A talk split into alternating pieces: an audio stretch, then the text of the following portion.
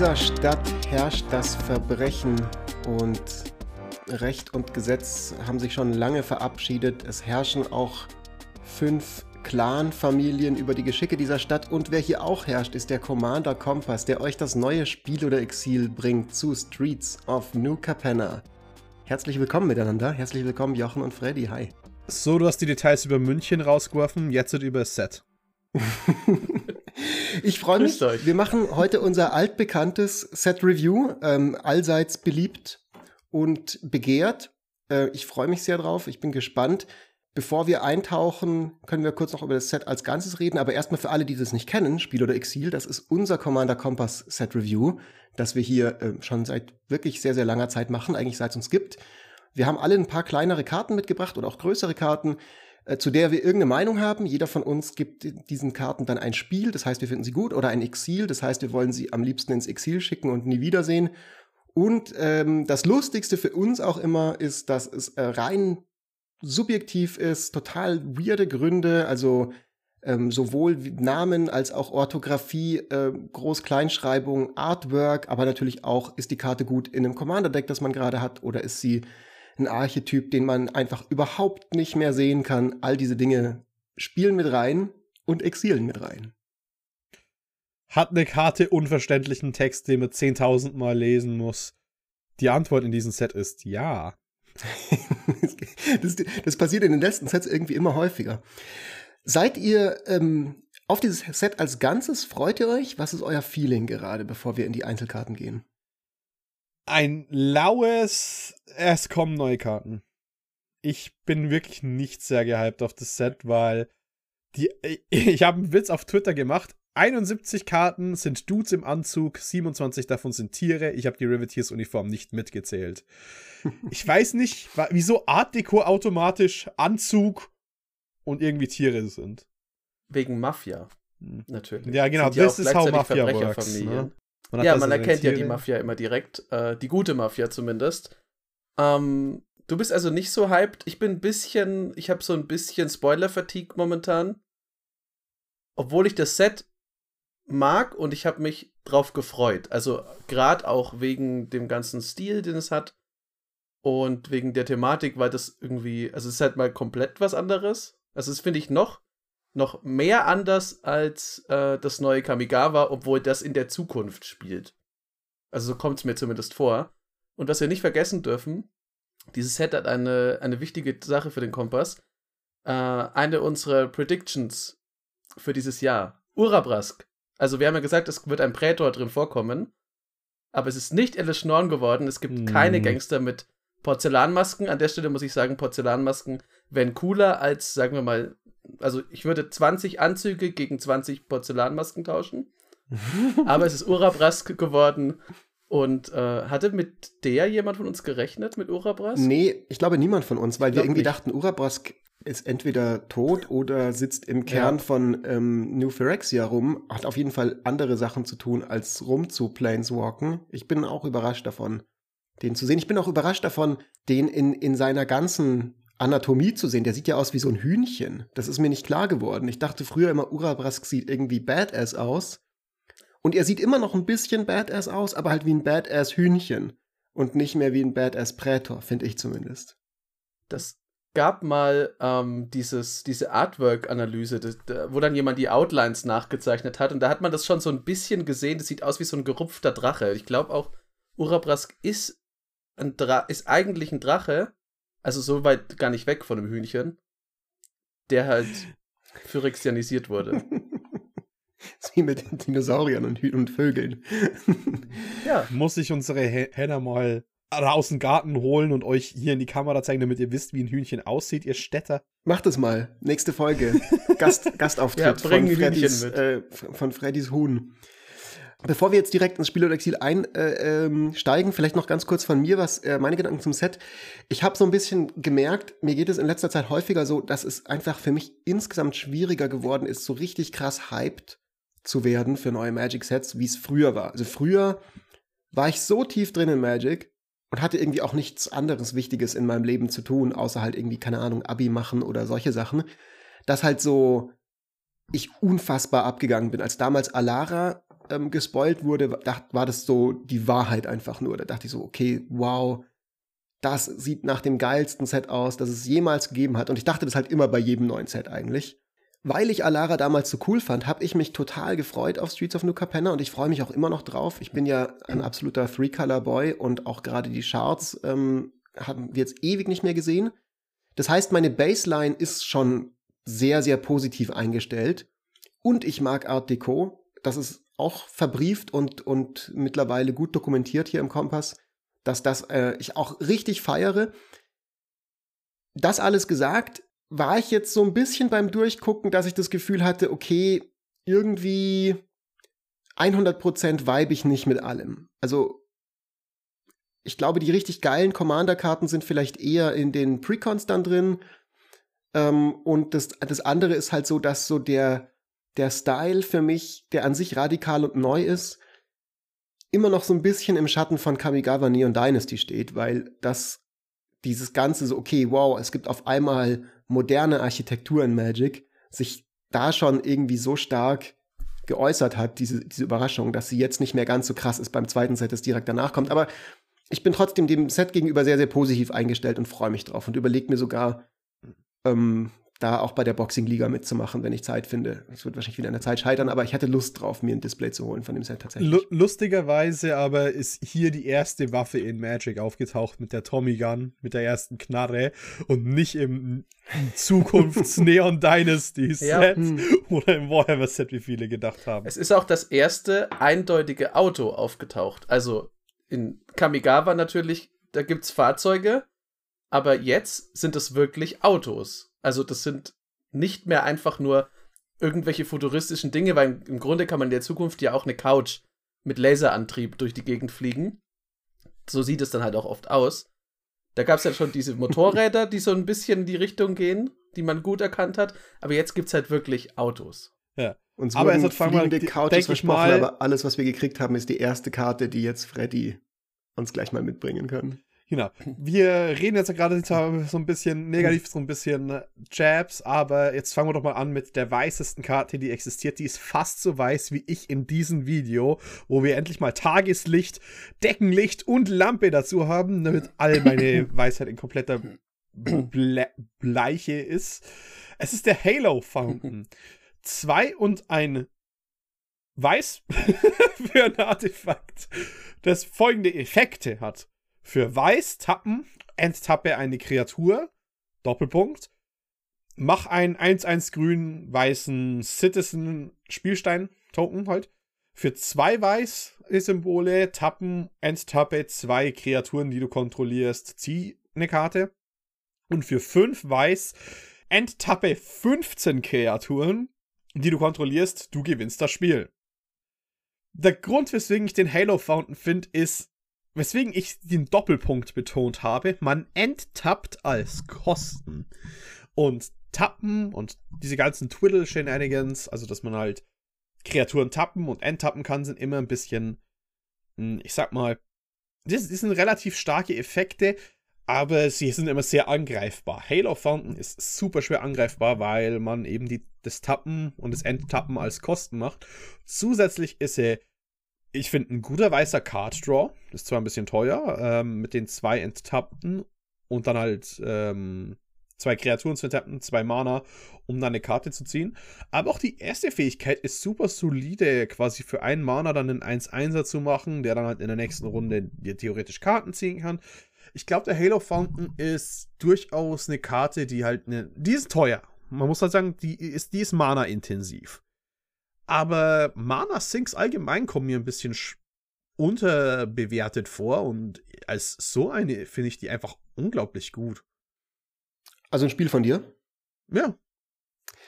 Dann gehe ich mal gleich rein und ähm, mache die Gegenposition und Jochen muss sich dann für eine von beiden entscheiden. Ich gebe der Karte ein Exil, weil ich Karten, auf denen You Win the Game draufsteht, immer erstmal misstrauisch beäuge. Die sind in den wenigsten Fällen Karten, die ich irgendwie cool finde. Ich weiß nicht warum. Selbst wenn sie zu lustigen Gameplay führen können, habe ich irgendwie, vibe ich nicht so mit denen. Und das restliche Zeug an der Karte bin ich mir irgendwie, also ich, ich, vielleicht ist sie okay, Aber irgendwie denke ich mir so, hm, ich weiß es nicht. Also ich glaube, sie ist cool für Decks, die wirklich mit Tap-on-Tap-Shenanigans machen, also sowas wie irgendwie Imara oder so oder irgendwelche Derevi-Builds, die über Tappen und Enttappen Value generieren. Da passt sie gut Servala. rein. Ähm, aber jetzt mal abgesehen davon, wenn ich jetzt wirklich sage, keine Ahnung, ich muss halt mit meinen Sachen immer angreifen und dann enttappe ich sie, um ihnen so eine Art Pseudo-Vigilance zu geben und diesem Card Draw und so, dann ist es mir so ein bisschen zu umständlich am Ende des Tages. Und irgendwie, ich weiß auch nicht genau, was, was das sein soll in der Artwork. Das sieht für mich irgendwie nach nicht so wirklich irgendwas aus, was ich erkennen kann. Das heißt, alles in allem vielleicht eine nette Karte, aber sie begeistert mich nicht und das reicht nicht für ein Spiel bei mir. Ist ein Zuckerwatte-Fondue. aber es gibt einen Grund, weswegen ich die unterste Line-Text eigentlich gar nicht erwähnt habe in meiner Evaluation. Wenn du 15 getappte Kreaturen hast, gewinnst du da nicht eh eigentlich, wenn du ein Go-White-Deck bist. Also, was man dazu sagen muss, 15 Kreaturen zu enttappen ist an sich selbst schon epic. Das gebe ich schon zu. Das ist schon irgendwie cool aber ich hätte halt gerne dann irgendwie, was mich immer so nervt an diesen Karten, ich glaube, das ist das, was mich so stört an diesen You Win the Game Karten. Ich muss dann irgendeine super krasse Condition erfüllen und dann ist das Spiel einfach zu Ende. Und dann, das ist so antiklimaktisch irgendwie. Das ist so, gib mir doch lieber für 15 Kreaturen in Tappen irgendwie 320 20 Tokens oder sowas in der Richtung.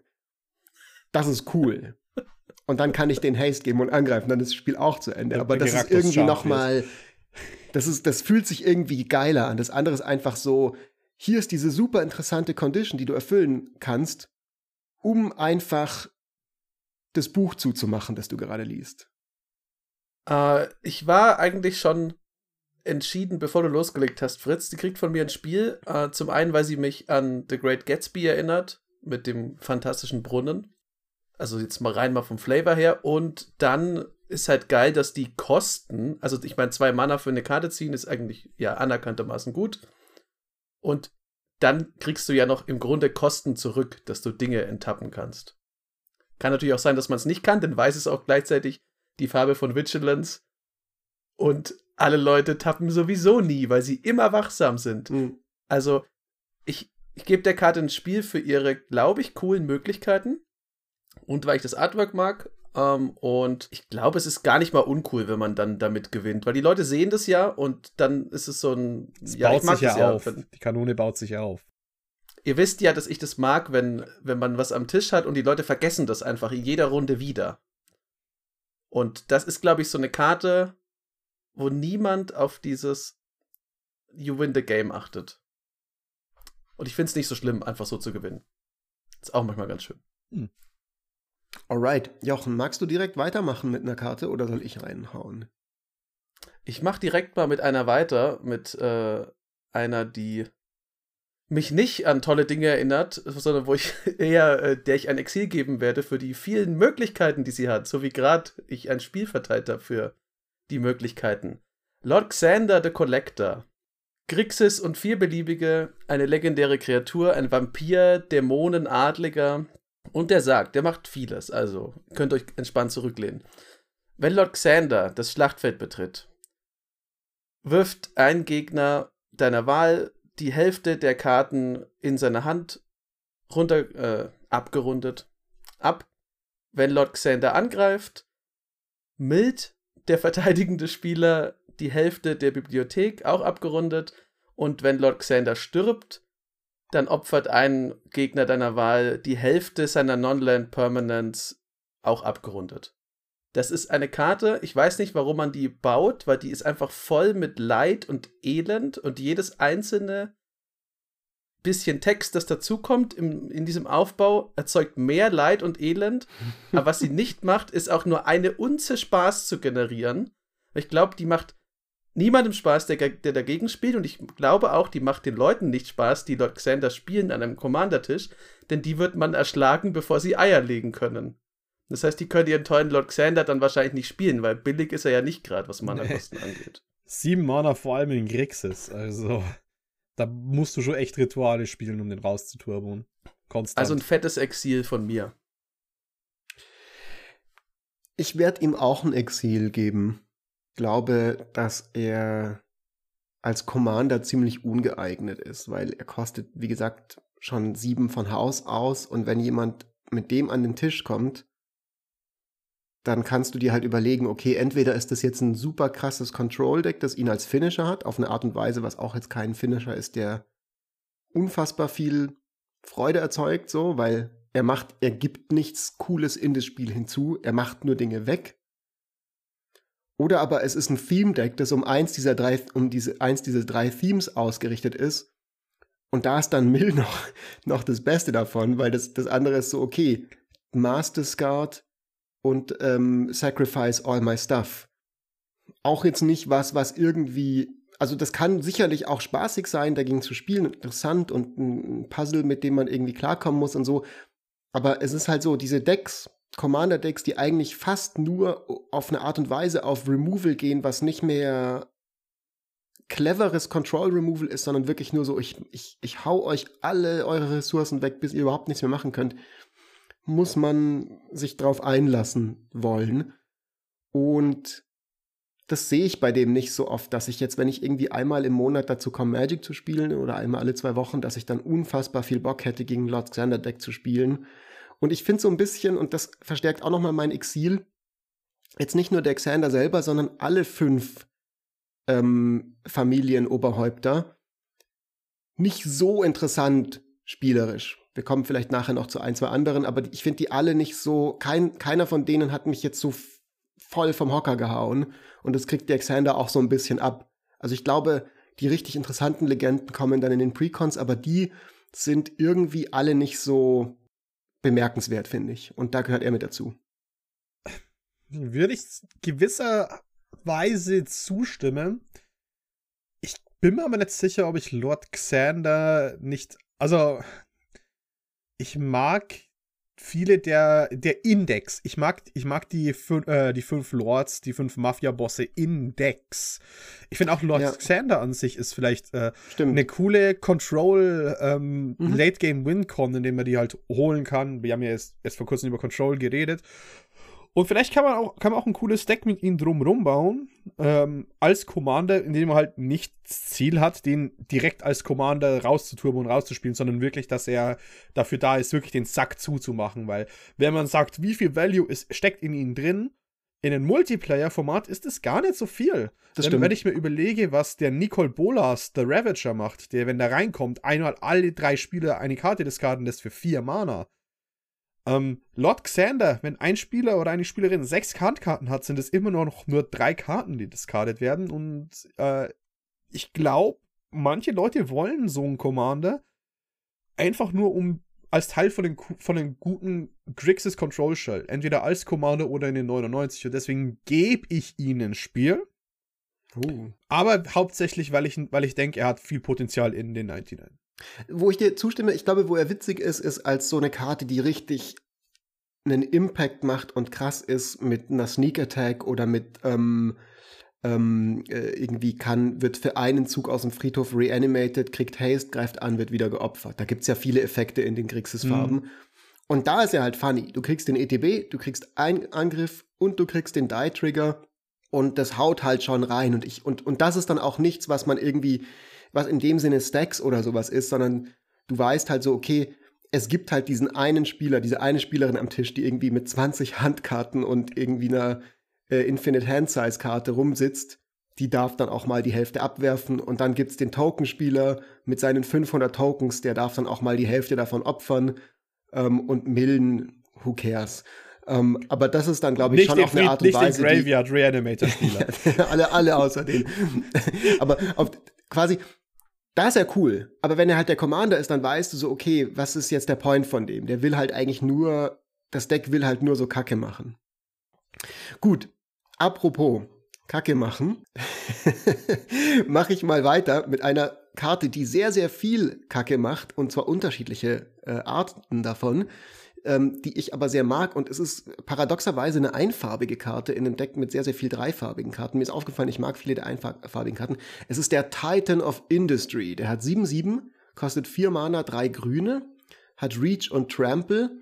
Und wenn der Titan of Industry ins Spiel kommt, darfst du zwei Sachen auswählen. Entweder ähm, Destroy Target Artifact or Enchantment oder ein Spieler kriegt fünf Leben oder du kriegst einen 4-4 grünen Rhino Warrior Creature Token oder eine Kreatur von dir kriegt einen Shield Counter. Das ist diese neue Counterart, die im Prinzip wie Totem Armor ist. Also wo das nächste Mal, wenn die Kreatur sterben wird, wird stattdessen der Shield Counter removed und die Kreatur stirbt nicht. Ich gebe dem ein Spiel, hauptsächlich wegen dem Namen, weil ich das halt witzig finde. Also Titan of Industry im Englischen ist ja so dieser Begriff für Industriemogul oder Magnat, also für äh, Jeff Bezos oder sowas in der Art. Oder also diese super reichen Leute, die unfassbar gigantische Wirtschaftsunternehmen ähm, irgendwie unter sich haben. Und, ähm, und ich finde es halt funny, dieses Ding ist halt, ist halt so ein Elementar, das ist irgendwie so ein laufendes Haus. Also wirklich im wahrsten wortwörtlichen Titan of Industry eben auf diesem, auf diesem Entschuldigung, dass ich jetzt das so ausführe, aber für alle Leute, die sich das nicht, eben die nur den Podcast hören und das Bild nicht kann, muss ich das jetzt sagen. Das finde ich sehr witzig. Ich mag sowas. Das ist ein kleiner Joke, den einfach der mein Humor trifft. Und ich finde den Effekt auch echt decent. 7-7 Reach Trample für 7 Mana ist ein solider Body und ähm, äh, das, glaub, das Beste davon ist das Artifact oder Enchantment Removal. Die restlichen Sachen sind Gravy ich, ich habe so ein bisschen, muss ich zugeben, die Karte im ersten Moment falsch gelesen und dachte, sie hat diesen, ähm, du kannst denselben Modus mehr als einmal wählen, äh, Text. Also ich dachte, man kann auch zwei Enchantments removen oder zwei 4-4 Renos machen. Ist mir jetzt gerade erst aufgefallen, dass man das nicht kann. Ich finde es aber immer noch eine solide Karte. Aber das Spiel ist hauptsächlich für den Armen. Ja, ich würde ja auch ein Spiel geben. Ähm, die ist vielseitig, die kostet halt viel, aber damit hat Grün ja vor allem, wie man vielleicht später noch sehen wird, in New Capenna jetzt kein Problem mit Dingen, die viel kosten. Also generell ja nicht. Aber hier sowieso nicht. Ähm, und das ist halt so ein bisschen, das weckt in mir so Vito Gazi-Erinnerungen. Also ich finde halt auch cool, wenn der Weltbaum gegen den Gegner stürmt und wenn dein Fabrikgebäude sich gegen irgendwelche Leute zur Wehr setzt, brauchst du auch keine Überwachungskameras oder sonstige Dinge. Also es gibt auch ein, ein Flavor-Spiel von mir, weil es einfach eine top-effiziente Anlage ist. Und ja, sieht cool aus. Ich weiß nicht, was dieses grüne Zeug ist, was es da verströmt. Das ist, ich glaube, das hat es nur, weil es eine halt grüne Mana Kreatur oder ist. sowas, oder? Ja. Ja. Was aber ein bisschen, also wo es ein kleines Exil gibt, ein ganz kleines Flavor-Exil. Warum ist der Titan of Industry grün? Warum ist der Titan of Industry bei den Lawyers, bei den äh, Rechtsanwälten? Also das ist so, ich verstehe, dass alle seine Fähigkeiten sind sehr grün, von der Karte jetzt her gesehen. Ja. Aber grün ist, glaube ich, auf, im Color Pie von der Lore her die Farbe, die am wenigsten mit Industry zu tun hat, von allen. Man hätte den, den, den Wortwitz sich eigentlich für eine rote Karte aufheben können, da hast du recht. Ja, aber ich, ich weiß nicht ich mag die teuren Karten aus dem Set nicht wirklich. Zum Beispiel auch diese Soul of Emancipation, die halt quasi nicht Terrastodon ist. Und mhm. ich weiß nicht, die Karte erinnert mich halt auch an nicht eine andere Karte irgendwie, der Titan of Industry. Aber ich glaube, der ist flexibel genug, dass ich ihn mag, dass ich ihm noch ein Spiel gebe. Aber ganz ehrlich, die ganzen High Drops aus den Sets sind bei mir irgendwie das ist so, so, so das Antithemi, was mich mhm. teilweise super interessiert, sind voll die kleinen Dinge. Mhm. Kann ich aber nachvollziehen, geht, geht, mir tatsächlich ganz ähnlich. Also ich habe auch nee. beim Durchgucken, mir ist es aufgefallen, bei ein paar von den, paar von den High-End-Karten, dass ich irgendwie, dass die so ein bisschen weird sind. Also nicht so, dass sie ein bisschen underwhelming sind. Der Titan of Industry heißt aber Titan of Industry, deswegen ist er eben gut. Ja, ich krieg, krieg gerade noch so ein Spiel für mich. Yes! Erstes ähm, Triple-Spiel des Tages. Äh, ich möchte aber dann äh, direkt mit einem Exil weiterführen und das ist, ähm, ändere ich kurz ab. Nur ursprünglich war das Falco Spara Pact Weaver. Wir haben schon über den Cycle von Ding ge äh, geredet. Ich sage einfach mal, es ist das Gleiche, weil mein Problem ist, ist mit der ganzen Bandfarbe an sich, wie sie hier gehandelt ist. Äh, Rigo Streetwise Mentor. Legendäre Kreatur, ein Hybrid, weiß-grün, weiß, und ein Hybrid weiß-blau, also quasi für drei weiß oder naja, oder Band. komische Mana-Kosten. Genau. Sehr leicht zu casten, aber. Äh, Hybrid für den Celestia, Hybrid Azorius und ein weißes Mana. Ja. Genau, 2-2 für einen Cat Citizen, der, wenn das Spielfeld betritt, einen Shield Counter, also er selbst entert das äh, Battlefield mit einem Shield Counter, also wenn er einmal zerstört werden würde, wird er stattdessen nicht zerstört, so eine One-Time Indestructible Sache. Und dann immer, wenn du einen Spieler äh, oder einen Planeswalker angreifst mit einer Kreatur, äh, die ein oder weniger Power hat, dann ziehst du eine Karte. Und mein großes Problem ist halt, Band war für mich schon so lange definiert von, wir nehmen entweder den Celestia oder Simic-Thema und adden Removal oder Card Draw. Wir haben hier einen, Count äh, wir haben hier einen Celestia Token Commander, der mit Countern interagiert und dann macht er eine Art von Card Advantage. Das ist irgendwie alles in dieser Bandkombination und Rigo, Falco und ähm, ich weiß gar nicht mehr, wie der andere heißt. Rico Mortensen. Lagrella. Ja.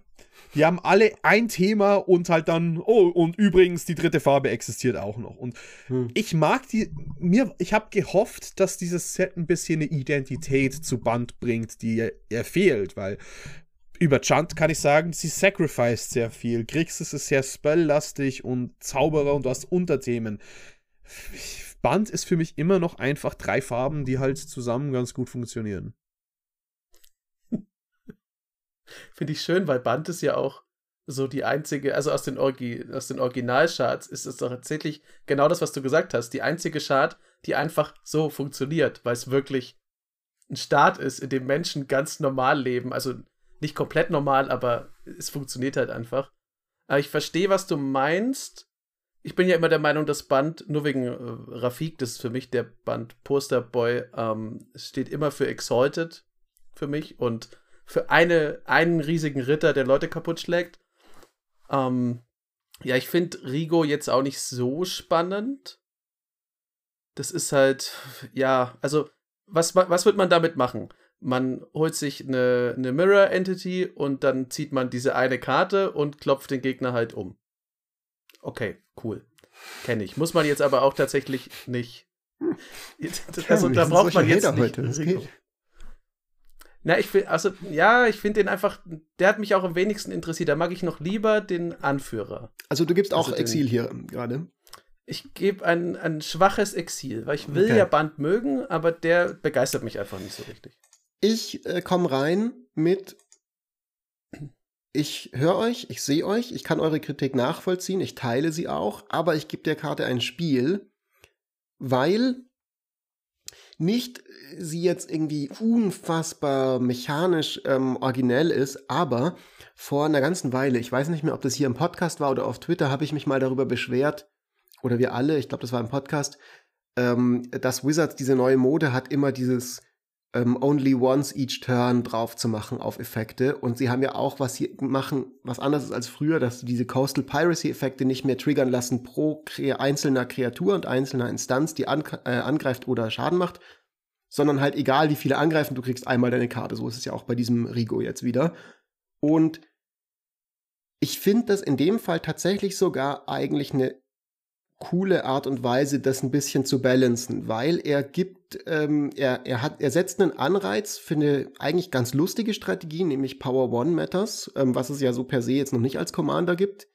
Und macht es aber ohne, dass es unfassbar, ohne dass du halt weißt, okay, das wird jetzt einfach nur Edric 2.0, wo du einfach unfassbare Mengen an Karten ziehen wirst und er kostet ja auch nur drei Mana, sondern er macht es auf so ein bisschen eine halbwegs balancedere, fairere Art und Weise.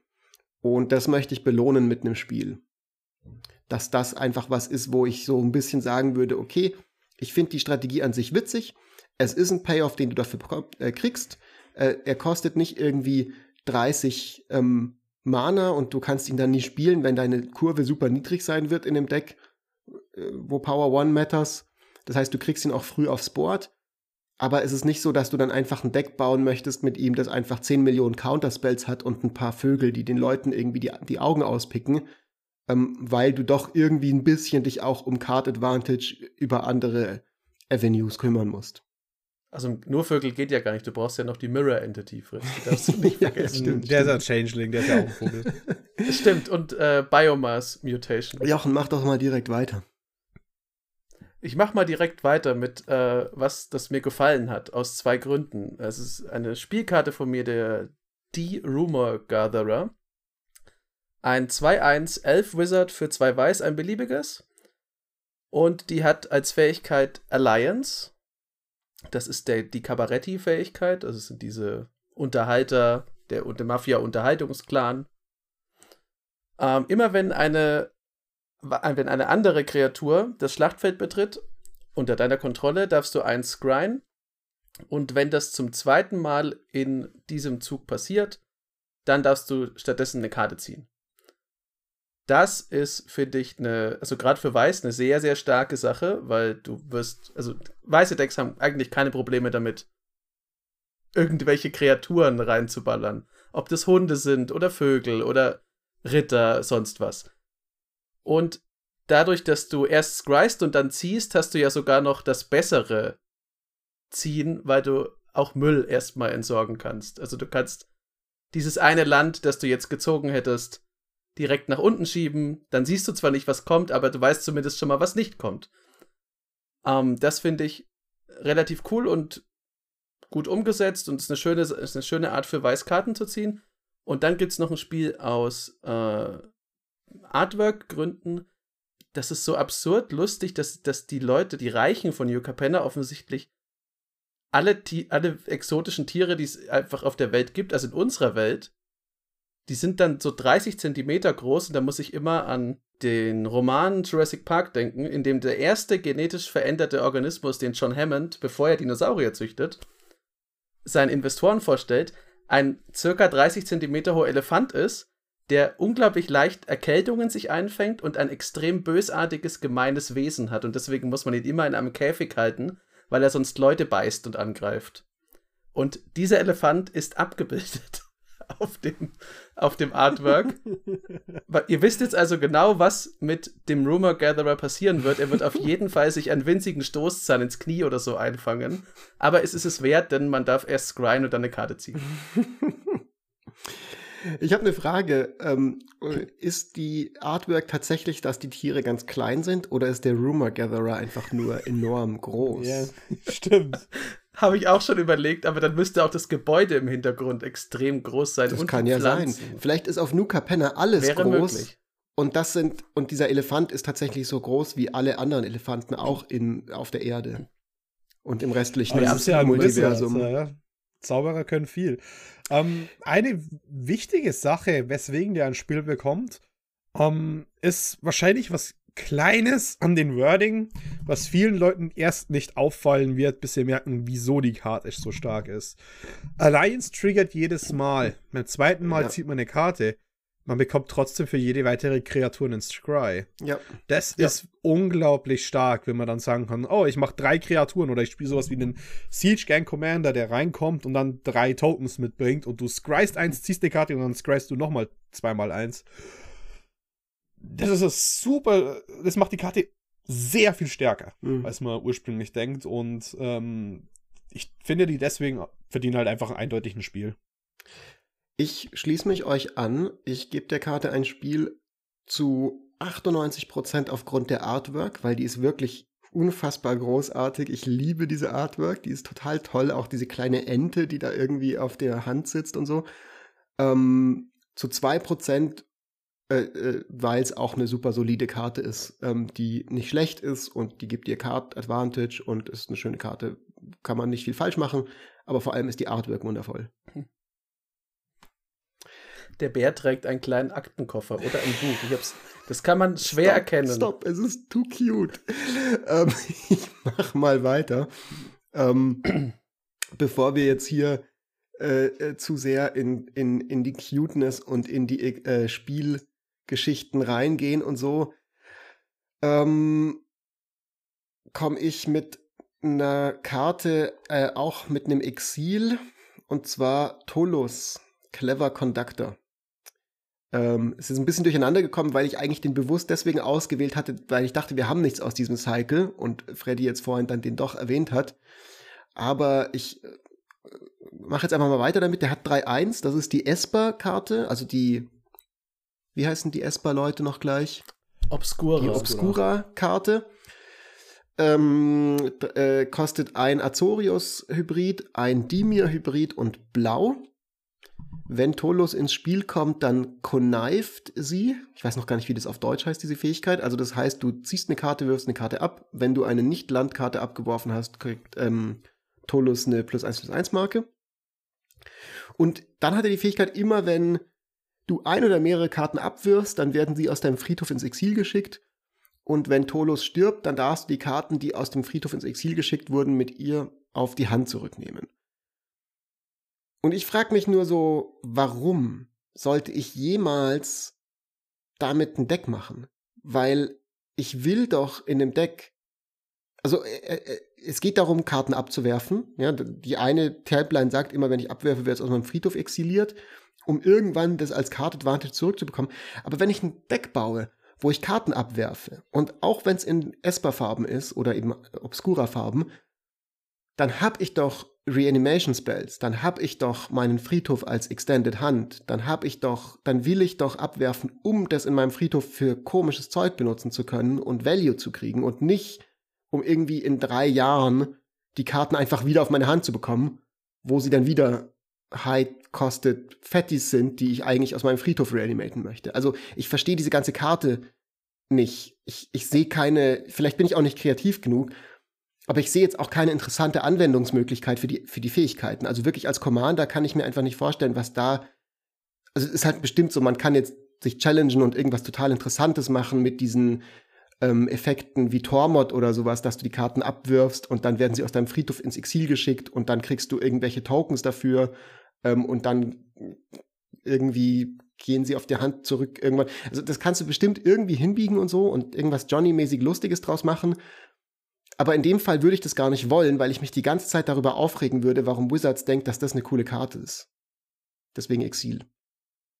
Da hat jemand nicht genug mit Bag of Holding gespielt und was Bag of Holding für eine äh, extrem ja, schon, geile Karte schon, sein kann. Bag of Holding ist schon cool und so, aber, aber doch, aber ich meine, das ist doch irgendwie nicht gut, also das ist doch nicht genug. Ach, spielst einen Windfall, discardest alle irgendwann, bekommst sie zurück, bekommst wieder sechs Karten danach gezogen. Es ist unglaublicher Protection gegen Discard, weil sie ja mit Lord Xander auftauchen. ja, geil. das stimmt. Ja, dann. Und, und ich glaube auch mit diesen Connive, also wofür du die wahrscheinlich sehr viel verwenden könntest, wären Astral Slide ähm, Cycling Shenanigans, wo du halt dann wirklich sowas wie Astral Slide hast und du cyclest eine Karte, die geht ins Exil und dann mit einem dieser Astral Slide Trigger, jeder weiß, wenn man eine Karte cycelt, dann darf man eine Kreatur aus dem Spiel entfernen und die kommt im Endstep wieder, wie ein Blink-Effekt. Äh, du kannst deine Cycling-Effekte quasi für immer verwenden, solange Toulouse liegt, weil sie wird, sie geht in, äh, erst wenn sie stirbt, ja, macht es ein bisschen schwerer, aber ähm, ich glaube, für solche, es gibt inhärente ähm, Discard-Synergien, die jetzt nicht unbedingt alle auf den Friedhof hinauslaufen. Natürlich ist es schade, dass es kein May ist für sie, äh, dass du die Karten aus dem Friedhof exilen kannst, aber äh, es, ich glaube, es gibt schon einen Ort für sie. Ich gebe ihr trotzdem einen Exil, weil ich einfach die Idee saublöd hinter ihr finde, dass sie halt ein Zugkonduktor ist, aber dann im Zug gehen Dinge verloren für Tempo, temporäre Zeit oder was? Bringt, bringt die dann das Zeug, das verloren geht, wieder zurück mit ihrem Zug? Oder was hat der Effekt mit ihrem scheiß Zug zu tun? Ja, sie ist halt bei der Deutschen Bahn und die ist da, ja bekannt für ihre eh Verspätungen und dementsprechend äh, der Value, Stimmt. den du durch sie bekommst, ist halt verspätet, weil der kommt irgendwann erst, wenn sie nicht mehr da ist. Ja. Also ich gebe jetzt das dritte Exil. Ich wusste, ich wusste, als ich mir die Shownotes anguckt habe, dass Freddy bestimmt direkt innerhalb von vier Sekunden mit irgendwas ums Eck kommt, was ich mir nie gedacht hätte. Ähm, witzig finde ich aber, dass du dafür angeführt hast, für ihren Nutzen, Freddy, ein Blinkdeck, nachdem du letztes Mal äh, vollkommen traumatisiert ja. dein Blinkdeck hast losgeworden bist. Ähm, ja, das ist finde die nicht uninteressant, aber ich, also ich werde sie eh nicht spielen und ich habe nicht das, wie gesagt, ich habe nicht das Gehirn dafür, was mit der zu machen. Ich habe mich ehrlich gesagt die, die gleiche Frage mit, hä, die ist ein Schaffner? Und was hat das jetzt mit der Karte zu tun? ist mir auch sofort in den Kopf gekommen, als ich die das erste Mal gesehen habe. Ja, also die kriegt dann halt von mir ein Exil für ich bin zu doof, sie zu spielen. Bitte belehrt mich in den Kommentaren, wenn ihr wollt. Und ein Exil dafür, wie ihr gesagt habt, was die, genau die deutsche hat dieser Bahn Schaffner, und nehmet. Was hat dieser Schaffner mit meinen, mit meinen Handkarten zu tun? Der soll da wegbleiben. Wollen wir gleich die Cycles vervollständigen? Weil ich hätte nämlich noch ein Exil, die Ascendancies. Ja, hau raus, Ja, hau mach raus. gern. Äh, es gibt mal wieder neue Ascendancies, wie eben damals in Takir. Das sind dreifarbige Enchantments, also eins von jeder Farbe ihrer Gilde. Also Esper ähm, oder Cabaretti oder äh, Obscura, je nachdem, was es sind. Und ich nehme mir mal die eine gute raus. Die, ähm, das wäre die Riveteers Ascendancy. Die ist also Junt, schwarz, grün und rot. Äh, immer wenn du eine Kreatur sacrificest, dann darfst du eine Kreatur mit geringerer Mana-Value aus deinem Friedhof aufs Spielfeld getappt zurückbringen, aber nur einmal pro Runde. In einem Sacrifice-Deck ist es ja wurscht quasi, weil man ja eh vorhat, jede Runde Dinge zu sacrificen und dann kann man es auch während jeder Runde machen, sonst wäre die halt auch einfach viel zu stark dafür. Aber das war's. Der Rest davon, von den Cycle, finde ich fast unspielbar. Also, die Esper möchte, dass du erst einen One-Drop spielst, dann einen Two-Drop, dann einen Three-Drop, dann einen Four-Drop, dann einen Five-Drop, dann einen Six-Drop. Und dann, erst wenn du den Six-Drop hast, bekommst du die große Value raus. Also, du, du möchtest eine kompletten Stufe erst. Wie, wie verrückt und in, da, da, da wird man nie dran kommen. Die Karte muss so lange liegen bleiben, bis sowas passiert. Die Maestros Ascendancy, da schlafe ich halb ein, wenn ich, äh, wenn ich sie lese. Äh, Cabaretti Ascendancy ist eine schlechtere Phyrexian Arena, die nur Kreaturenkarten ziehen kann, sonst gehen sie unters Deck. Und die Brokers Ascendancy, ja, ist halt ein Runde für Runde ein Pump-Effekt mit plus 1 Marken. Ist das fein, aber der ganze Sa Zyklus finde ich so unglaublich safe designt und damit halt auch, wie gesagt, die Esper finde ich unspielbar. Ich gehe mal mit dir mit, aber eigentlich nur bei der Obscura Ascendancy, die finde ich auch weird und macht keinen Sinn und nicht gut.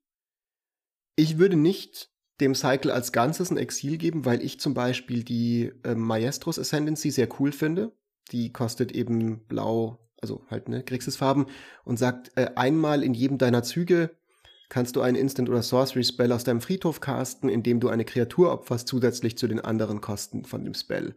Und wenn der auf diese Art und Weise gecastet wird, wird er ins Exil geschickt. Ich finde es cool, aber vielleicht einfach nur, weil ich tatsächlich so ein bisschen endlich, endlich das Gefühl habe, dieses Set erlaubt mir mein Grixis-Deck zu bauen und ich so ein Token-Spellslinger-Deck bauen möchte, das ich schon mal eine Liste gemacht habe vor Jahren mit Kess und jetzt mit diesem Precon-Heini und da passt die halt gut rein. Also ich opfere meine Tokens, recaste meine Token-Generation, Instant- und Sorcery-Spells. Ich finde die cool und ich finde auch nicht, also ich würde die auch wirklich nicht als unspielbar bezeichnen. Ich würde auch die Brokers Ascendancy nicht als uns- unspielbar bezeichnen. Ja, sie ist jetzt auch nicht sonderlich originell, aber sie ist auf jeden Fall solid im richtigen Deck.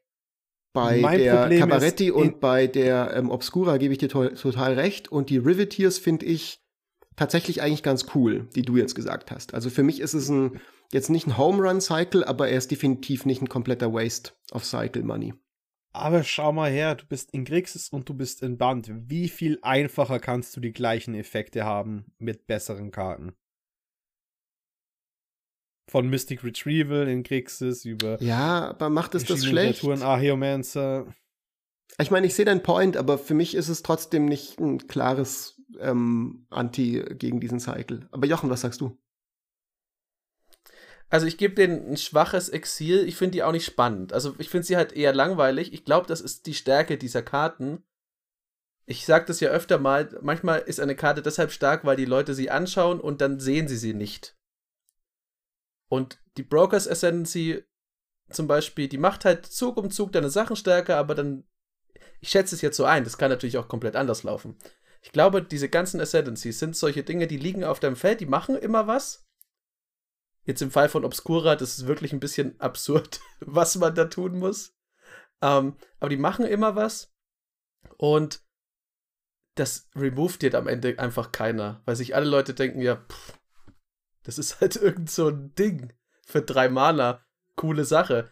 Um, ähm, und außerdem würde ich der Riveteers Ascendancy, auch wenn ich sie nicht spielen werde, würde ich sowieso ein Flavor-Spiel geben, weil sie halt dieses super ikonische Bild von den Arbeitern ja, auf diesem das finde ich auch cool. Stahlträger hat. Generell sind äh, die Artworks von den Ascendancies, finde ich sehr cool. Die würden immer ein Spiel bekommen. Und auch deren Alternate Artworks sind alle irgendwie abgefahren und freaky. Aber deswegen muss man sie auch nicht in ein Deck bauen. Also ist eher Exil. Da habe ich eine wichtige Frage an euch beide. Weil ihr seid ja die Flavor-Checker und ich ja meistens nicht. Im Vergleich zumindest. Ähm, wenn ich mir die Ascendancies angucke, dann wird mir bei den Riveteers total klar, was deren Aufgabe in New Capenna ist. Das sind halt so die, die Bauer und die Constructor und so. Und ich finde auch diesen Mr. Mr. Oreos total witzig, was das angeht. Ähm, was ich nicht verstehe, also die Cabaretti wird mir irgendwie auch klar. Also ich habe mich überhaupt, ich hatte keine Zeit, mich jetzt mit dem Hintergrund genauer zu beschäftigen. Einfach nur von den Artworks her. Ich habe mir vorhin die ganzen Karten angeguckt und bei den Cabaretti wird mir auch so ein bisschen klar, was die sind und die Brokers, das ist ja irgendwie auch im Namen drin und so. Aber was ist der Unterschied zwischen den Obscura und den Maestros? Die sehen für mich vom Flavor her ganz ähnlich aus. Die sind halt einfach so scheming little Mafia-Dudes, die halt irgendwie sich mit so bisschen illegalen Geschäften ähm, durchs Leben schmuggeln, ja. so. Aber was ist jetzt, ja. also beim Original Alara war halt Esper was vollkommen anderes als Grixis. Also das sozusagen jede Karte, du konntest anhand der Artwork sofort erkennen, auf welcher Plane ist es. Es war ein total einzigartiger Stil von Esper und Grixis hatte diese Fleischdämonen, die auch einfach total gleich erkennbar waren und alle Planes waren so krass unterschiedlich. Und ich glaube, das ist so ein bisschen so eine Sache, so sehr ich den allgemeinen Stil von New Capenna mag und die Basic Lands sind absolut gorgeous, stilistisch verstehe ich nicht so ganz, wie sich jetzt diese fünf Familien wirklich voneinander unterscheiden. Das ist mir von, also das, das zieht sich so ein bisschen durch alle Artworks auch durch, dass die sich sehr ähnlich sehen alle. Und die Obscura und die Maestros kann ich wirklich nicht erkennen, was jetzt der Unterschied von denen sein soll. Ja, nee, das ist äh, komplett. Die einzigen, die sich wirklich abheben vom Rest, sind die, äh, sind die aus Band. Deswegen habe ich auch gehofft, dass die aus, äh, besonders werden aber die Idee ist halt zum Beispiel dahinter, ja, die Obscura, ähm, die Maestros töten halt mit Flair. Sie sind die Assassinen der Welt, die Meuchelmörder, während halt die ähm, Obscura dahinter halt die Diebe, äh, die Diebe sind und äh, mit Informationen handeln und solche Dinge. Äh, das Problem ist, beide bringen trotzdem alle um und beide klauen. Ja. Die einen äh, haben halt bloß einen Fokus darauf als die anderen. Das ist halt ein bisschen das Problem, wenn man, wenn man ein übergeordnetes Thema wählt für eine Welt. Natürlich sind dann die Abstufungen, äh, die gehen manchmal sehr ineinander über, weil wenn man jetzt mal guckt, ja, die Maestro, das sind halt, also in ihrer Beschreibung sind das Leute, die lieben die feinen Dinge im Leben, das würden die Cabaretti aber ja genauso sagen. ähm, die Obs also da es Mafia-Familien sind, müssen alle notgedrungen das können, was die Obscura machen, nämlich halt Informationen einholen und Dinge klauen und so. Ich, finde die Riveteers noch ganz witzig, ja. weil das sind ja diese, die sind, glaube ich, eine Anspielung auf diese, diese amerikanischen Union, also diese, genau. diese Gewerkschafts genau. äh, diese Gewerkschaftsverbindungen mit der Mafia. Und die Brokers, das ist halt einfach dieses alte Klischee, alle Anwälte sind halt Verbrecher. Ja, genau. Ja, aber, das aber, aber, du hast, aber, du hast, aber das ist genau das Problem. Du hast die Anwälte, du hast das Fußvolk und du hast drei andere Gilden, die alle das Gleiche machen, effektiv ja, die sind auf andere Spezialisierung. Und das Problem dabei ja. ist auch so ein bisschen, also ich finde es ganz schön, dass wir diesen kleinen Exkurs kurz, mach, kurz machen. So wie du mir das jetzt schilderst, sage ich, ah, okay, das ist für mich irgendwie plausibel, dass die zumindest ein bisschen un sich unterscheiden. Aber wenn du jetzt sagst, so, ja, ja, die Maestro, die lieben die feinen Dinge im Leben und den Luxus und dann sehen einfach alle luxuriös aus, also die, die Broker ja. ja auch, alle außer die Riveteers haben teure Klamotten und, und, und Stylo-Anzüge an. Ich muss doch an der Artwork sofort erkennen können, was das jetzt sein soll und was der Unterschied ist. Und das kann ich halt leider Anzüge. nicht bei diesem Set. Und das ist ein bisschen, Bin ein bisschen verschenkt und, und finde ich schade, weil ich halt ja. drei Color und Art Deco so cool finde und irgendwie mir denke so, hätte es nicht noch wäre das nicht eine Gelegenheit gewesen, so einen Ticken wegzugehen von diesen ganz starken Anspielungen und Anlehnungen an wirklich die 20er, 30er Al Capone, Batman, The Animated Series Ästhetik und zu sagen, okay, wir haben halt eins, das sind richtige Straßenhunde und Gangs und so und ja, also es, es, gibt doch mehr Möglichkeiten, organisiertes Verbrechen darzustellen, als nur die genretypischen Mafia-Typen mit teuren Anzügen. Ist ähm, im Grunde, was, was du gerade beschreibst, ist im Grunde das, was, wenn man, wenn man den Paten schaut, also die Patenteile, weiß man ja, wer die Hauptfiguren sind, deswegen erkennt man die natürlich, aber wenn du jetzt jetzt, also in dem, in diesem Film, wenn du jemand wärst, der bei so einer Schießerei dabei ist, würdest du auch nicht wissen, wer jetzt zur Coletti-Familie gehört oder zu dieser Familie, weil die sehen alle gleich aus. Also Mafio der Mob hat ja, also das, die sind halt dadurch, die zeichnen sich ja dadurch aus, dass Al Capone halt aussieht wie Al Capone, aber sonst wie jeder Mafioso. Mhm. Und das ist im Grunde dem, was das, was jetzt diesen Familien da ein bisschen so in der Unterscheidbarkeit das Genick bricht. Ja, es sind halt alles Mafiosi. Selbst die Riveteers haben wahrscheinlich, wenn sie auf, wenn sie sich mit den anderen treffen, Anzüge an. Also ja, voll, bin vollkommen bei dir. Das kann man nicht so gut unterscheiden. Okay, gut. Exkurs würde ich sagen, zu Ende. Wir müssen ein bisschen auf den grünen Zweig kommen, ja. dass wir hier nicht so die ganze Zeit nur so rumhaten. Haben wir. Nicht haben über den grünen Zweig Spiels? reden, machen. Fritz, los. Okay, gut. Ich habe eins. Wir sind ja schon beim Thema Riveteers. Und wir sind beim Thema Cycles. Ich äh, hake jetzt hier nochmal zwei Boxen ab. Es ist natürlich kein Set, in dem es Farbenfaktionen gibt in Magic ohne Charms. Und auch hier haben wir wieder einen Charm-Cycle am Start. Und es gibt den Riveteers Charm, also schwarz, rot und grün, über den ich reden möchte. Das ist ein Instant, wie alle diese Charms, hat Choose One, wie alle Charms und hat drei Modi. Der erste Modus ist, ein Gegner deiner Wahl opfert äh, eine Kreatur oder einen Planeswalker, die sie kontrollieren, mit den höchsten Converted Mana-Kosten unter Kreaturen und Planeswalkern, die sie kontrollieren.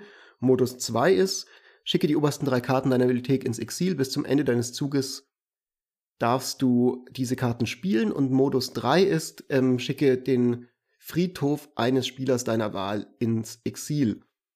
Viel ins Exil, außer diese Karte, die kriegt nämlich ein Spiel von mir. Ich finde das einen enorm guten, super Allround-Charm, der dir echt mächtige Effekte auf Instant gibt, äh, Speed gibt. Also Instant Speed Grave Hate ist so cool, weil du eben genau in dir aufheben kannst, für, wenn dann jemand neuen Mana reinbuttert in seinen fetten Mass Reanimation Spell und dann, ups, doch nicht. Dieser Edict-Effekt ist auch super strong für drei Mana. Wir hatten, glaube ich, ähm, denselben in Mono Schwarz in einem der vergangenen Sets, diesen Edict mit dem Zusatz, es muss die teuerste Karte sein. Auch mega mächtig, weil es geht um Shroud rum, um Hexproof rum, um Indestructible rum, um äh, Shield Counter herum, all diese Sachen. Ähm, und das ist gut. Und es ist in gewisser Hinsicht trotzdem targeted, weil du halt in der Regel auch das, was am meisten kostet, ist eigentlich selten verkehrt, das auch loszuwerden. Und der dritte Effekt ist, finde ich, so ein bisschen der am wenigsten spektakuläre und der ist immer noch gut als Baseline. Also Impulse Draw für drei Karten ist einfach strong. Also wenn du im Late Game diese Karte top deckst und es wurden bereits alle Friedhöfe exiliert und es ist gerade gewiped worden, dann musst du nicht warten ja, bis irgendwie du wieder genug auf dem Board hast, dass du die einsetzen kannst, sondern dann kann sie dir dieses Gas geben, um nochmal richtig mit, mit deinen 10, 12 Mana, die du rumliegen hast, nach einem Boardwipe geil ins Spiel zurückzukommen. Und ich finde es ein Top-Charm. Ich finde es fast einen der besten Charms ever in Magic bis jetzt. Ähm, nicht overpowered, das ist auch schön daran, weil Charms auch selten wirklich overpowered sind, aber er ist, glaube ich, definitiv ein All-Star-Charm, also klares Spiel von mir. Ich glaube, ich mochte alle von den Charms, bis auf den Naya-Charm. Ich glaube, der, also der, der Cabaretti, Cabaretti? Genau. Ja. Bis auf den Cabaretti-Charm mochte ich, glaube ich, die anderen drei auch sehr gern. Und ich meine, der Riveteers-Charm, an denen ist absolut nichts auszusetzen. Deshalb direkt auch ein Spiel. Schließ mich an, ganz kurz und sachlich. Äh, sind alles super Karten, deswegen Spiel. Es sind einfach vielseitig, nützlich ja, kann man absolut nichts damit falsch machen. Ist doch schön. Selbst wenn die Welt vor die Hunde geht und man wirklich nicht mehr weiß, was morgen kommt, man weiß eine Sache immer, Charms in Magic sind nie schlecht. In den wenigsten Fällen. Es gibt eine Karte, die ich mitgebracht habe, da weiß man, was morgen kommt und die verleitet einen vielleicht dazu, Fehler zu machen. Hm. Deswegen habe ich die äh, mir rausgesucht. Den Reservoir-Kraken. Zwei beliebige, zwei blau. Ein 6-6 Kraken mit Trample und Ward 2. Also wenn man ihn anzielt, muss man zwei zusätzlich bezahlen. Und der sagt zu Beginn jedes Kampfes, wenn der selber ungetappt ist, dann darf ein Gegner eine seiner eigenen Kreaturen tappen und dann wird auch der Reservoir-Kraken getappt und stattdessen kriegst du eine 1-1 Fischkreatur, die nicht geblockt werden kann. Es ist so ein bisschen, man beseitigt halt Dinge in diesem Reservoir, weil manchmal wissen wir alle, es gibt die Zementschuhe ja sogar in äh, die Betonschuhe in dem Set. Manchmal muss man halt Leute loswerden. Ähm, ich finde an der Karte witzig, das ist jetzt nicht so übertrieben stark, aber ich glaube, die verleitet Gegner dazu, dass sie aus Sorge vor diesem 6-6 Kraken dir erstaunlich viele unblockbare Fische geben. Und also ein 6-6 Trampelkraken ist jetzt nicht schlecht. Aber ich glaube, man nimmt sehr viel mehr Schaden durch unblockbare Kreaturen, die erstmal nur sehr klein sind. Deswegen finde ich den sehr witzig, ähm, weil der ist irgendwie so, ja, bring your own demise, ja, wähl dein eigenes Verderbnis und ich glaube, dass das häufig Leute machen werden, und dann stehst du halt da. Ich meine, Freddy hat ja sein berüchtigtes Trauma von dem Swan-Song-Vogel. Das heißt, kleine Token sind gefährlich. Kleine Token mit Evasion noch viel mehr. Gefährliche. Deswegen Spiel von mir. Ich glaube, das ist einer der wenigen Wege, wirklich Mass Evasion Kreaturen zu erzeugen, wenn die Leute natürlich drauf eingehen. Die Sache ist, dass die Karte ist janky as fuck. Ja. Aber das, aber das ist halt, macht es ja halt auch irgendwie lustig, weil äh, es erinnert mich an diesen Clackbridge Troll. Ist er eine gute Karte? Nee, ja. wahrscheinlich nicht, aber will man ihn spielen? Also, will man den komischen Troll spielen? Will man die Krake spielen, die ihre kleinen Tentakel Natürlich will ich das tun. Was, wieso sollte ich das nett machen wollen? Hm. Dafür ist doch eigentlich Commander da. Ich gehe total mit euch mit. Ist die Karte gut? Wahrscheinlich nicht ist sie fucking hilarious, auf jeden Fall.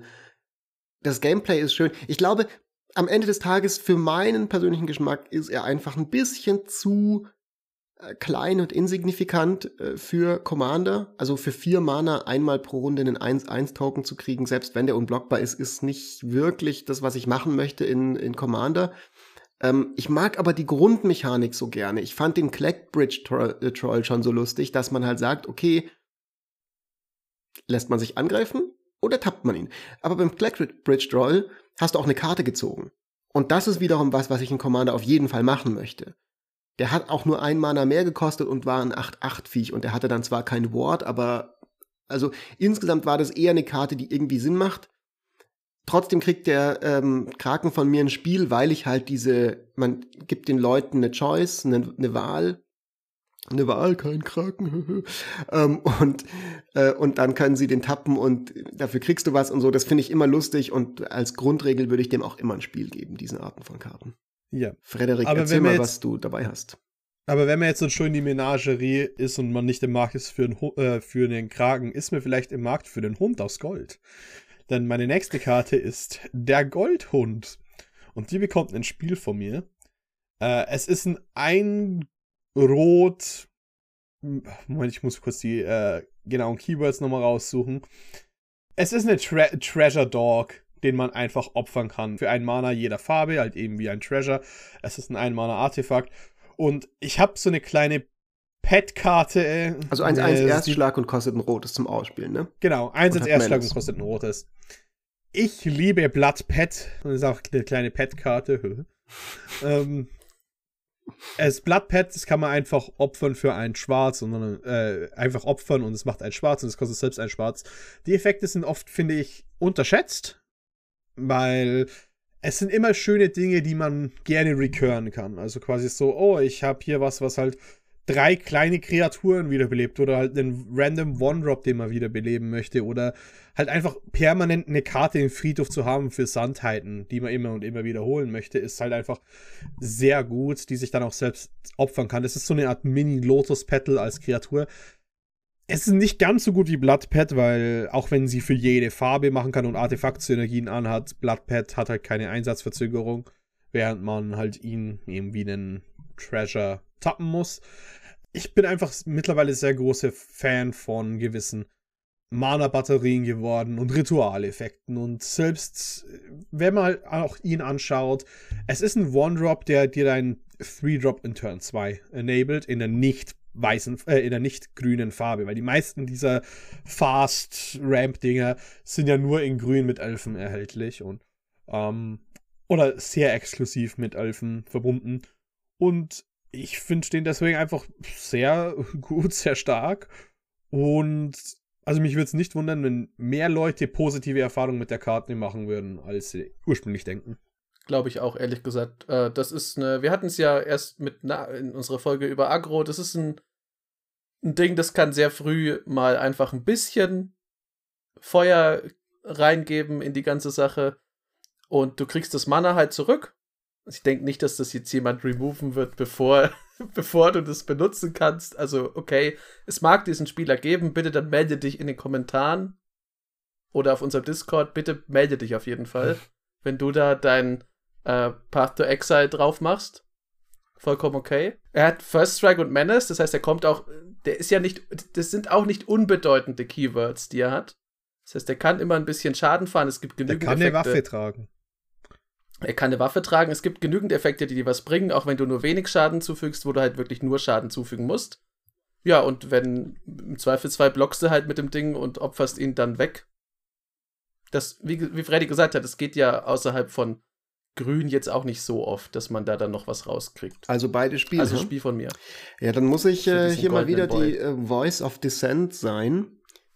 Ich gebe der Karte ein Exil, weil entweder ist er mir einfach wirklich zu klein für Commander. Es ist derselbe Preis wie für einen Lanova 11 und ich muss ihn opfern, um einen Treasure zu kriegen. Oder ich fange an, ihn zu abusen und zu loopen und dann wird er mir auf den Sack gehen, wenn Leute das machen. Dann ist es so eine dieser Karten, die einfach Teil von irgendwelchen urlangen Zügen ist und irgendwelchen Loops, die unfassbar viel Value sind in einem Deck, das ganz schwer zu dealen ist. Und natürlich trotzdem Spaß machen wird, dagegen zu spielen, aber es ist was, wo ich so ein bisschen sage, so, oh, okay, ich, ich, ich sehe es schon kommen. So, das ist diese Ein-Mana-Karte, wo man sich erst nichts dabei denkt und dann frustriert sie einen ohne Ende. Ja, natürlich auf eine lustige Art und Weise, auf eine gute Art und Weise. Ich finde den Namen Goldhound super lustig, aber ich muss der Karte trotzdem ein Exil geben, weil halt aus, außerhalb von so einem Loop ist es halt eigentlich mir dann doch zu wenig für Commander. So ein One-Time einmaliger Boost um ein Mana weiß ich nicht, reicht mir nicht ganz.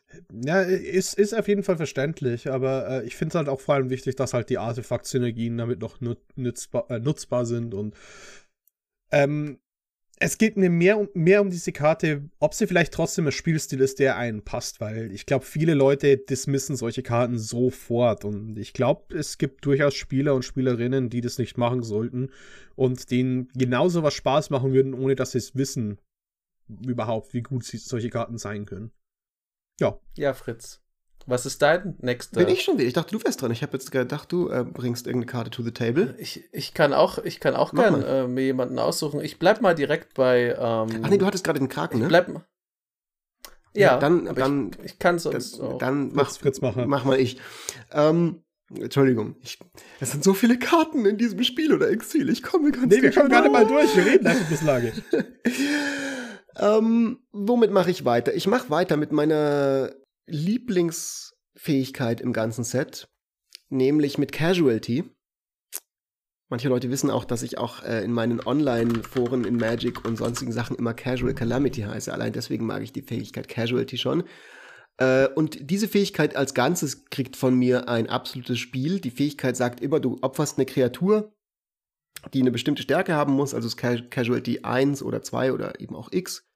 Und wenn du das machst, ähm, kopierst du den Spell, der die Fähigkeit Casualty hat. Und ich finde es sehr lustig für ähm, Instant und Sorcery Spellslinger Decks. Also ich habe ja schon erwähnt, dass ich jetzt möglicherweise endlich meine Grixis bzw. Maestros äh, Deck-Idee äh, vor mir sehe. Aber insbesondere möchte ich den Obnixilis hervorheben.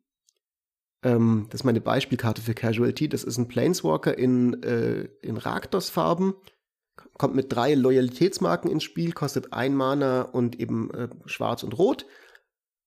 Hat drei Fähigkeiten, die alle okay sind, aber das Witzigste an der Karte ist, dass er Casualty X hat. Und zwar kannst du eine Kreatur mit Mana, mit irgendeiner Kreatur opfern und dann kommt eine zweite Kopie von dem Obnixilis ins Spiel mit X Loyalitätsmarken. Also wenn du eine 9-9 Kreatur opferst, dann kriegst du nicht nur einen 3 Loyalitätsmarken Obnixilis, sondern auch einen 9 Loyalitätsmarken.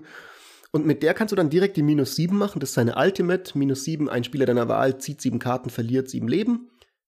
Spieler deiner Wahl ist cool, weil du das auch auf Gegner machen kannst und sie dann eben zum Beispiel auch töten kannst, wenn sie auf irgendwie nur noch 5 Leben sind. Die Plus 1 ist, jeder Gegner verliert zwei Leben und wirft eine Karte ab. Und wenn du einen Dämonen oder einen Teufel kontrollierst, kriegst du zwei Leben. Und die Minus 2 macht einen 1-1 roten Teufel-Kreaturenspielstein mit, wenn diese Kreatur stirbt, fügt sie einen Schaden auf irgendein Ziel zu. An sich als Planeswalker finde ich den jetzt nicht so unfassbar genial und, und, und weltbewegend, so rein von den Fähigkeiten her. Ich finde die voll cool. Ich finde einfach das cool, Casualty auf einem Planeswalker zu haben. Und ich finde es schön, dass Obnixilis in Nuka ähm, sein Unwesen treibt. Ich mag Obnixilis immer irgendwie, wenn er auftaucht in Magic. Ich weiß nicht genau warum. Ähm, und deswegen Spiel von mir. Hauptsächlich aber wegen Casualty hm. für die gesamte Mechanik. Hm falls das nicht klar geworden sein sollte. Ja, ich bin. Nee, ich gebe dir ein klares äh, Exil aus dem Grund. Äh, aus, aus einem relativ einfachen Grund, weil auch wenn die Casualty-Sache ganz, ganz lustig ist, äh, zieh sieben Karten und du redest vorhin davon, ah, wenn du fünf, fünf Mana und dann tapp 15 Kreaturen, dann ist das Spiel vorbei. Ja, wenn die Person sieben Karten zielt, ist das Spiel normalerweise auch vorbei ab dem ja, Zeitpunkt, weil dann geht es halt in ja, nicht garantiert, Schmarren reden wir hier. Ähm, in den, in den Decks, wie, wo das abused wird, dann werden da auch sieben Karten gezogen und er wird gebounced und er draint sein Leben. Oder man macht irgendwie was, wo man dann halt, ha, ich mache einen Devil und noch einen Devil. Und dann Aber dafür musstest dann, du auch dann, deinen Titan of Industry opfern, dass ich, du überhaupt erstmal auf die Loyalitätsmarken kommst. Neue Casualty und mach, spiele wieder und auf einmal habe ich irgendwie drei, vier Life Drains online pro Runde und uh, und ich glaube, Obnixilis ist einfach eine Karte, die erstens ist halt Obnixilis, ich, das ist genau das Gegenteil. Ich finde den, der ist halt einfach eine komplette Pfeife, der ist der Bösewicht in Cartoons, der nie was erreicht und immer aufs Maul bekommt und nicht mal annähernd nahe kommt, überhaupt was zu schaden. Aber äh, ich hätte fast Batman mit einem Stein erwischt. Ja, aber das ist ja. doch humorous. Ja, er ist so dieser, ein großer dieser, Stein. Dieser, ja. dieser Cartoon Network Villain, der immer auf die Nase fällt. Und das ist irgendwie sympathisch, finde ich. Ah, ich finde einfach, Obnixel ist halt äh, eine Witzfigur und die Karte, ich weiß halt, entweder sie wird sofort das Spiel beenden oder zu einem Grindy Game äh, führen, wo ich jetzt nicht so der größte Fan davon bin. Ja. Hm. Jochen. Also, ich gebe Freddy vollkommen recht bei Obnixilis. Obnixilis ist halt einfach eine Flachpfeife hoch 5.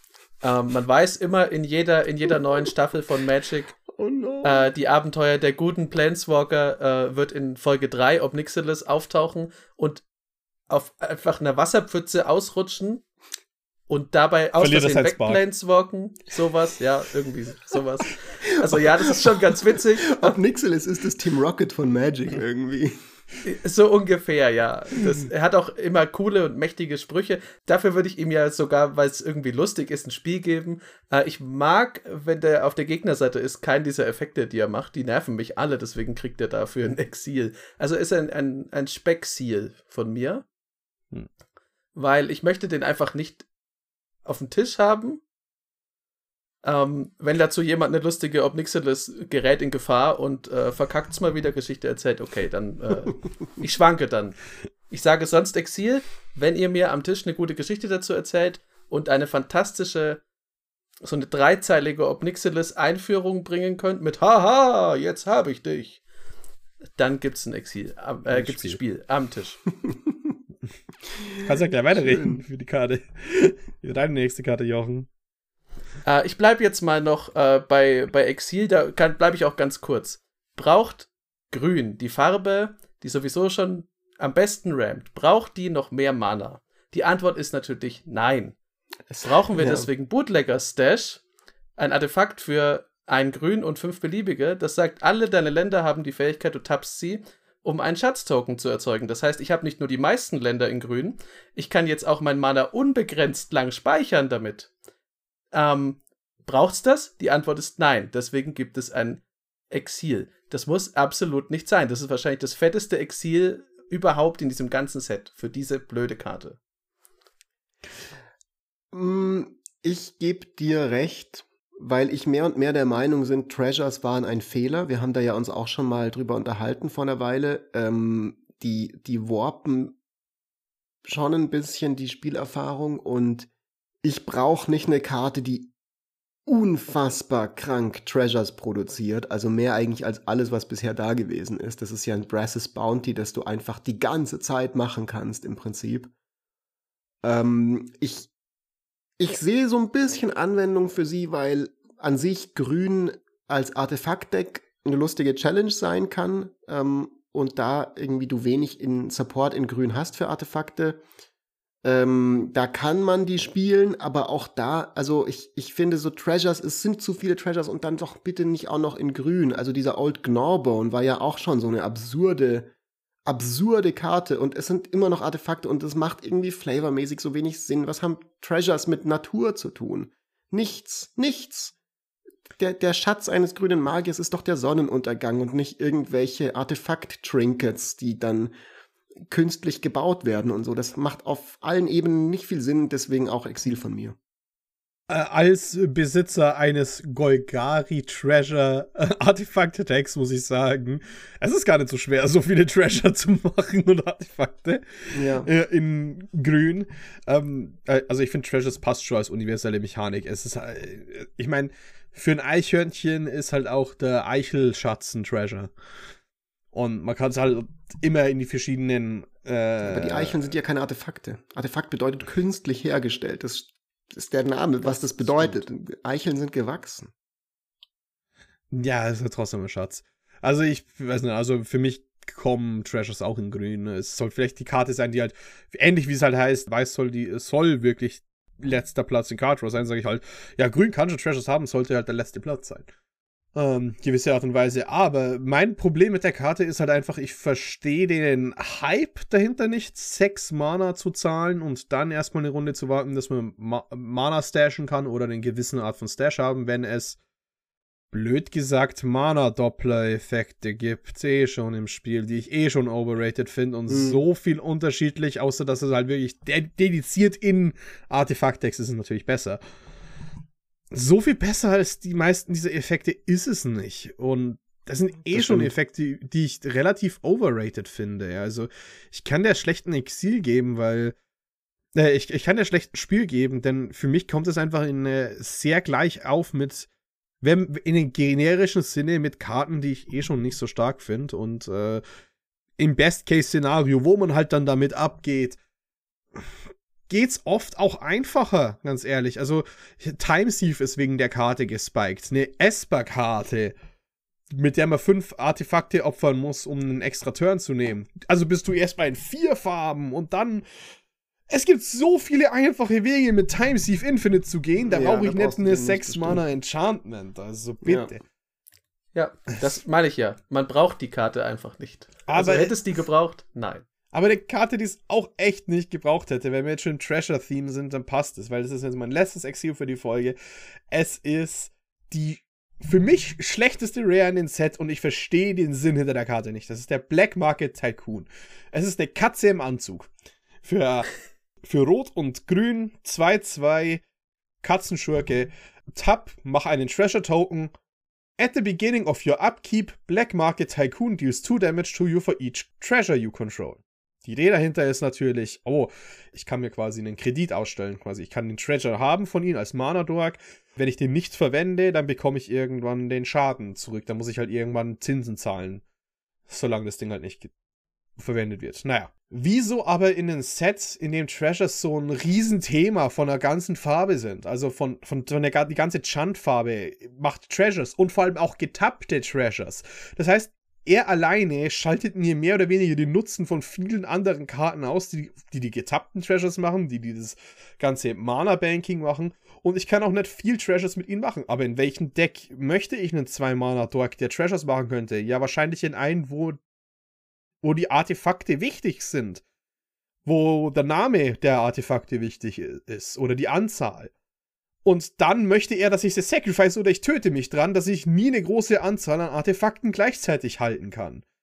Ähm, der ist so kontraproduktiv und ich verstehe ihn einfach nicht. Und das ist mein Hauptproblem, mhm. dass der in den Set ist und solche Anti-Synergie mit dem Set hat in den Farben, in denen er ist. Ich kann dir nur recht geben.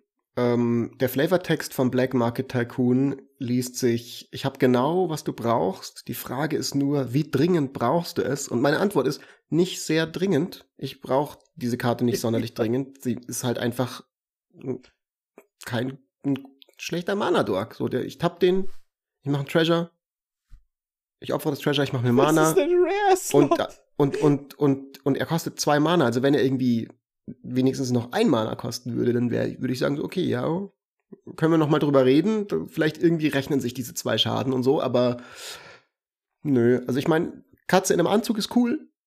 Der ganze Rest ist nicht hm. cool. Exil. Ähm, ich gebe der Karte auch ein Exil. Es gibt aber ein Szenario, es ist halt einfach, das, die Karte hat keinen Platz, finde ich, in Dingen. Außer man jubelt sie Gegnern unter, die einen nerven, damit sie so viele Treasures haben. Deswegen gibt es von mir für den wirklich eng gesteckten Fall ein Spiel, wenn man mit der Karte Harmless Offering, wo eine, Ka wo eine Katze mit verschenkt wird, den Black Market Katzerich, die Frau hier, äh, ich weiß gar nicht, was ist es denn? Ist es eine Katze oder ein Kater? Wenn man den Black Market Tycoon auf jeden Fall mit Harmless Offering jemandem schenkt, diese kleine Katze, dann zieht die sich dort den Anzug an, wird erwachsen, bringt die Person um, mit Schatzsynergien, finde ich fantastisch. Dafür gäbe es ein Spiel. Wird das passieren? Höchstwahrscheinlich nicht. Wird die Person einfach ihre also, Treasures opfern und sich damit Mana machen, um Spells zu spielen? Höchstwahrscheinlich schon. Ja, also, wie gesagt, das ist äh, in einem von eine Million Fällen äh, würde er ein Spiel bekommen und in den restlichen Fällen kriegt die Karte einfach ein Exil. Ich habe eine weitere Karte dabei. Wieder äh, ein Repräsentant aus einem Cycle, den ich eigentlich sehr cool finde.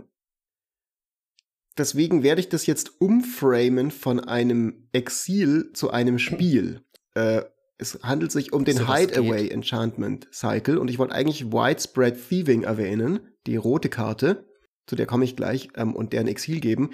Der Cycle an sich, das sind fünf Enchantments, die haben alle Hideaway. Hideaway ist diese Fähigkeit, wenn es ins Spiel kommt, guckst du die obersten fünf Karten deiner Bibliothek an, nimmst eine davon face down ins Exil und wenn eine bestimmte Voraussetzung eintritt, kannst du diese entfernte Karte kostenlos casten. Und äh, zum Beispiel bei der grünen äh, Karte, beim grünen Enchantment ist es, äh, es kostet zwei Mana und ein Grün.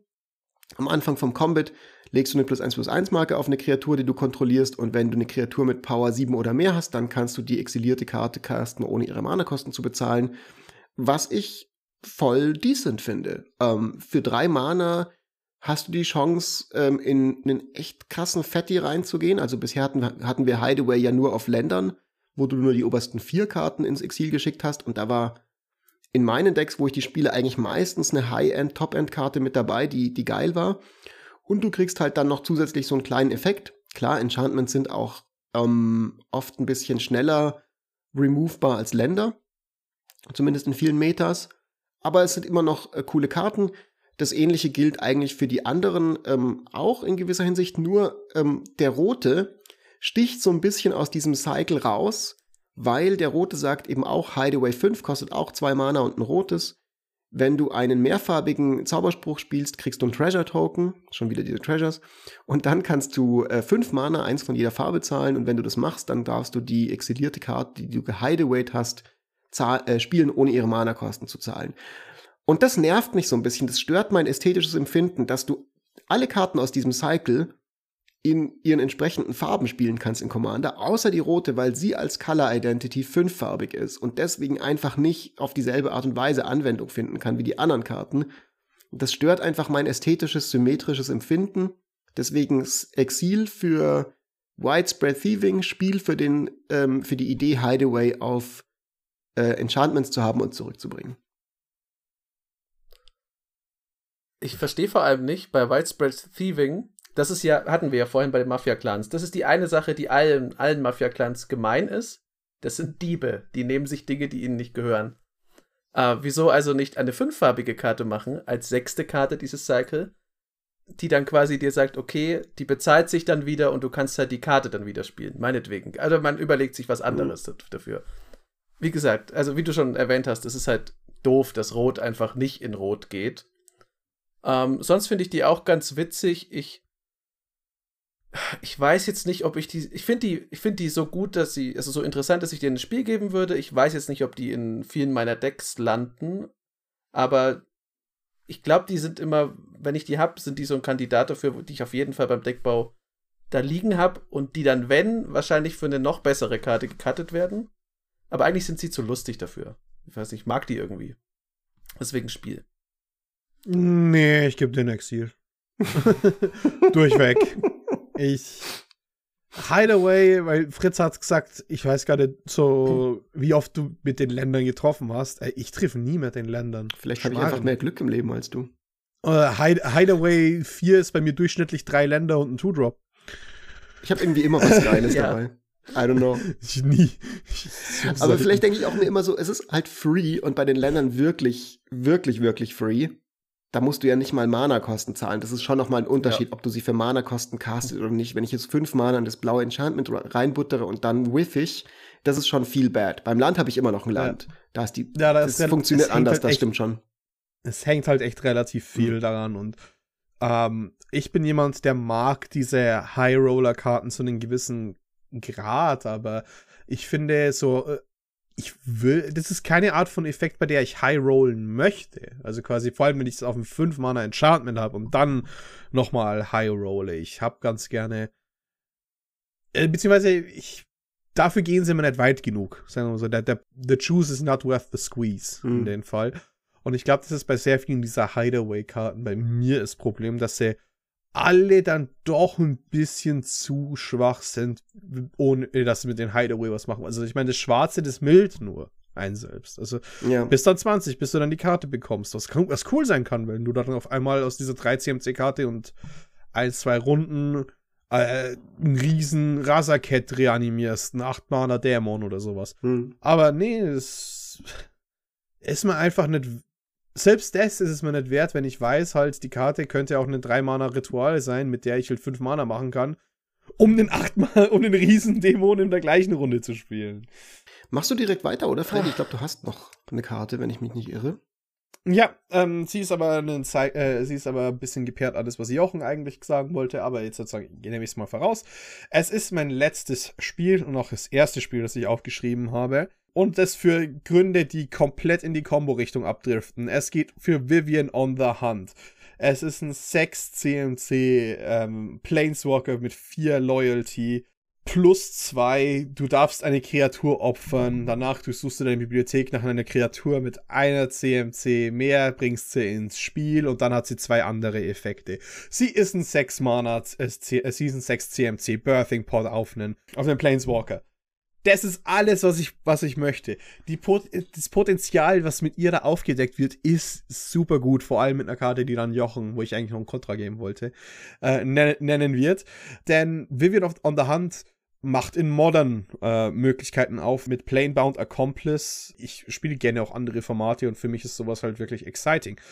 Aber dadurch, dass sie auch mittlerweile auch von den CEDH Teil von Combo-Paketen werden kann, weil sie ist suchbar. Man darf nicht vergessen, dass Arena-Rektor existiert aus Battlebond, der, wenn er stirbt, halt einen Planeswalker aus dem Deck direkt raussuchen kann. Und es ist jetzt halt nicht relevant für, für super viele Leute, es ist halt wirklich für eine Nische. Aber Birthing Pod Decks haben oft das Problem, dass es nur einen Birthing Pod gibt. Und jetzt gibt es zwei. Und auf einmal sind die für mich als jemand, der Brute, der auch in Seed Age Brute oder halt auch High Power auf gewisse Art und Weise, ähm, super interessant. Die ist, eine, ist eine Karte, die ist nicht für jeden was, aber es ist, ich muss einfach Kudos sagen, für Planeswalker, wo ich meistens sie anschaue und halbwegs einschlafe und dann nie wieder an, die landen in irgendeinen Ordner für jemanden, der Planeswalker mag, dass ich mal für einen Planeswalker aufgeregt bin, wirklich was damit zu machen, das ist äh, gar nicht so einfach und deswegen kriegt sie ein Spiel von mir. Hast du überhaupt die anderen beiden Fähigkeiten von ihr schon erwähnt? Oder nur die Birthing Pot? Sie macht Rhinos für Minus und Mild. Minus 1 und für Minus 2 millst du 5 und darfst davon alle Kreaturenkarten auf die Hand nehmen. Sie äh, ist Birthing Pot.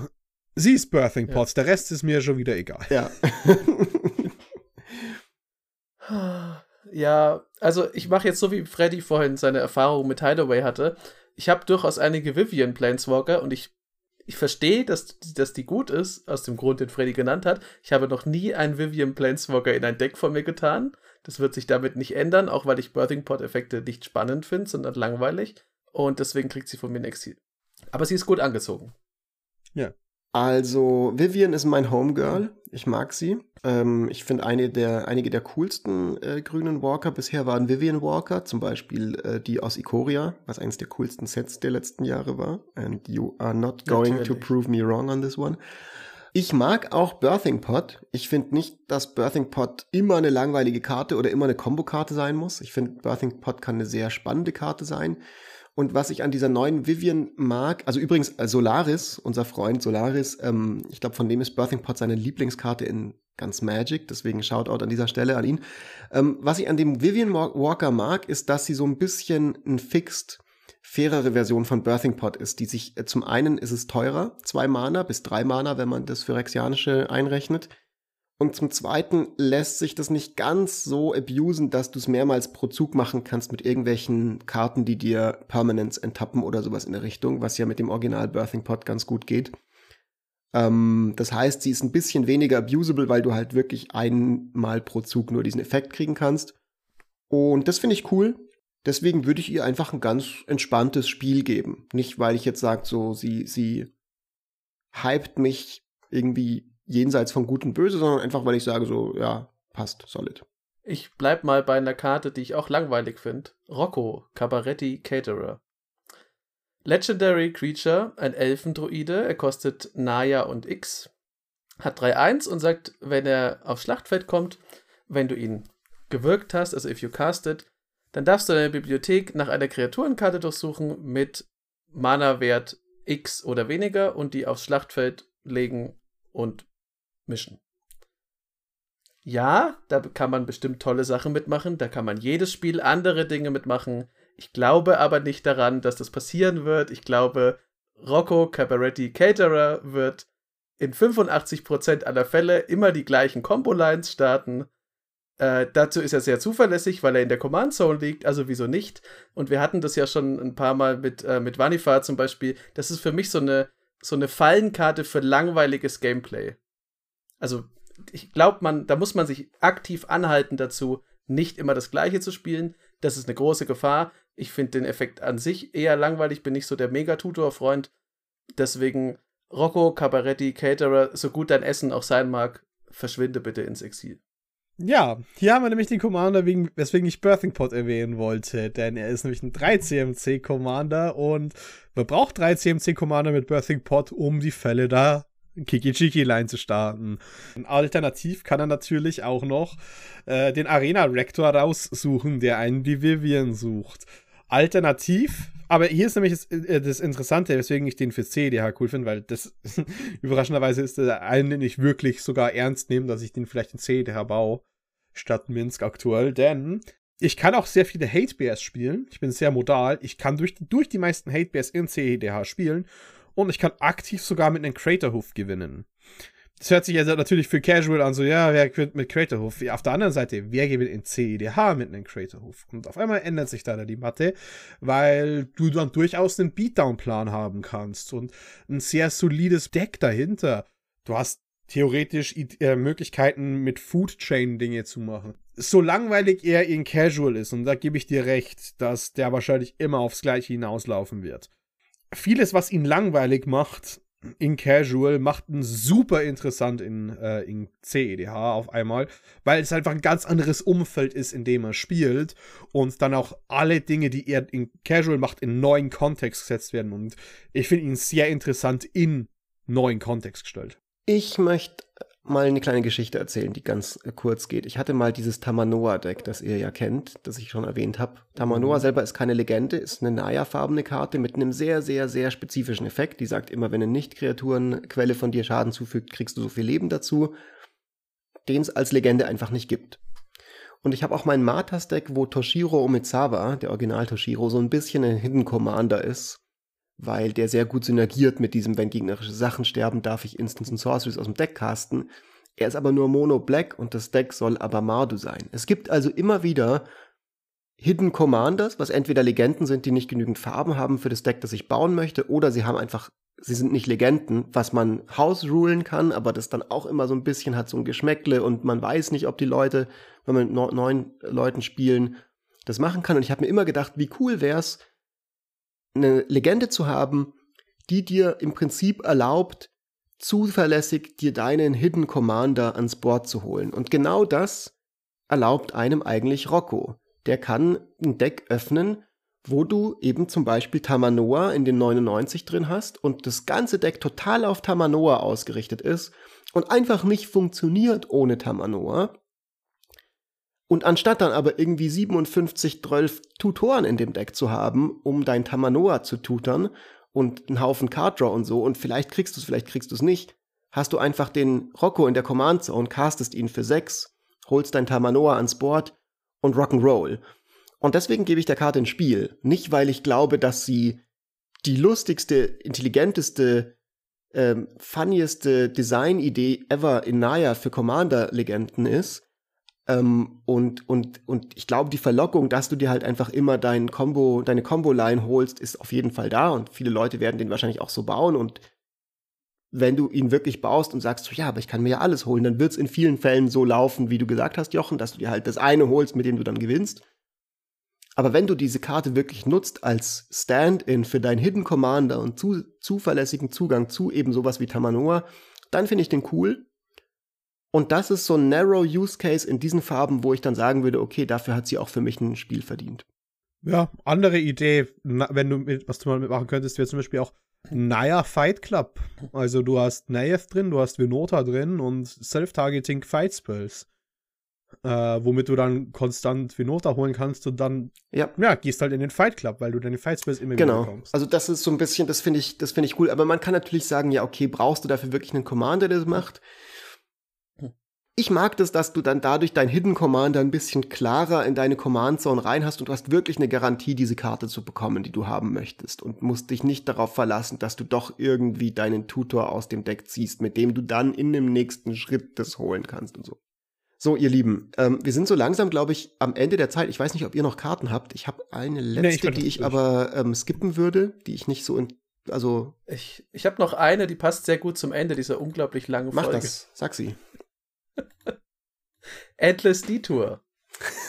Kostet Band. ja, stimmt. Gut, dass du die noch sagst. Die wollte ich nämlich auch unbedingt noch besprechen. Uh, der Flavortext erstmal. Uh, after diverting around the 11th construction barrier, the taxi driver began to suspect she, she was being herded into a trap.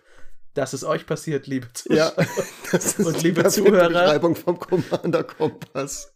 Spiel- oder Exilformat wir haben euch heute auf eine Endless Detour mitgenommen. Ein Instant für eben Bandfarben, also grün, weiß und blau.